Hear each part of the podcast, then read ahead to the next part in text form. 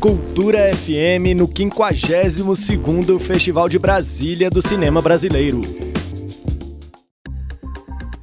Quem esteve no Cine Brasília na noite desta terça-feira para acompanhar o segundo dia da Mostra Brasília BRB de Cinema testemunhou um emocionante encontro entre o teatro e o cinema do Distrito Federal. Na telona, o longa-metragem Dulcina, um documentário dirigido por Glória Teixeira que retrata a vida e a obra da atriz e diretora de teatro Dulcina de Moraes. Em uma hora e meia de duração, o filme narra a trajetória de Dulcina, que, como ela mesma costumava dizer, já nasceu sob aplausos do público. Isso porque a mãe Conchita de Moraes entrou em trabalho de parto durante uma turnê de teatro no município de Valença, no Rio de Janeiro. A narrativa do documentário é construída a partir de imagens de arquivo e depoimentos de pessoas que conviveram com Dulcina de Moraes no Rio de Janeiro e em Brasília entre os entrevistados estão grandes nomes do teatro brasileiro, como Fernanda Montenegro, Nissete Bruno, Emiliano Queiroz e Ruth de Souza.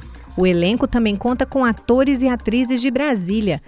Eles trazem depoimentos pessoais e também interpretam reconstituições de momentos importantes da vida da artista.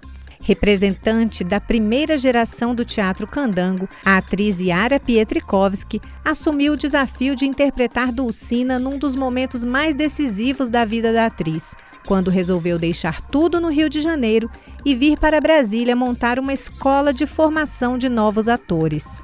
A mim me coube ser a Dulcina que sai do Rio de Janeiro e vem para Brasília, que é, na verdade, um momento é, do qual eu tenho grande identidade, porque Brasília também é uma grande paixão, Brasília é um lugar que eu me criei e toda a minha cosmovisão vem desse Planalto Central do Brasil, onde eu cheguei é, em 1960.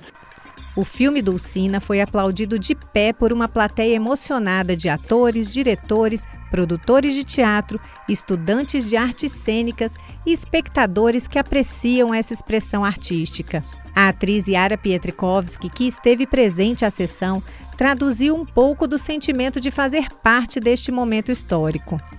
Uma coisa que faz tempo que eu não via, que é, é toda essa classe teatral, é todas essas pessoas que amam teatro e que foram parte, que são parte da história do teatro de Brasília juntas, se identificando com Dulcina na sua luta diária por reconhecimento, por políticas de cultura que reconheçam a importância é, do trabalho do teatro e das artes em geral na construção de cidadania, no bem-estar, é, na profissionalização, na circulação de bens simbólicos importantíssimos é, que constituem a identidade não só de Brasília como do Brasil, né? Ver o Cine Brasília ontem lotado com gente de Brasília, passando um filme sobre Dulcina, como ela mesma diz, a missão que ela assumiu para fazer em Brasília a Faculdade Dulcina, eu acho que é um reconhecimento assim de como a cidadania, pessoas eh, e artistas desse país são comprometidos com a nossa, o nosso bem-estar, né?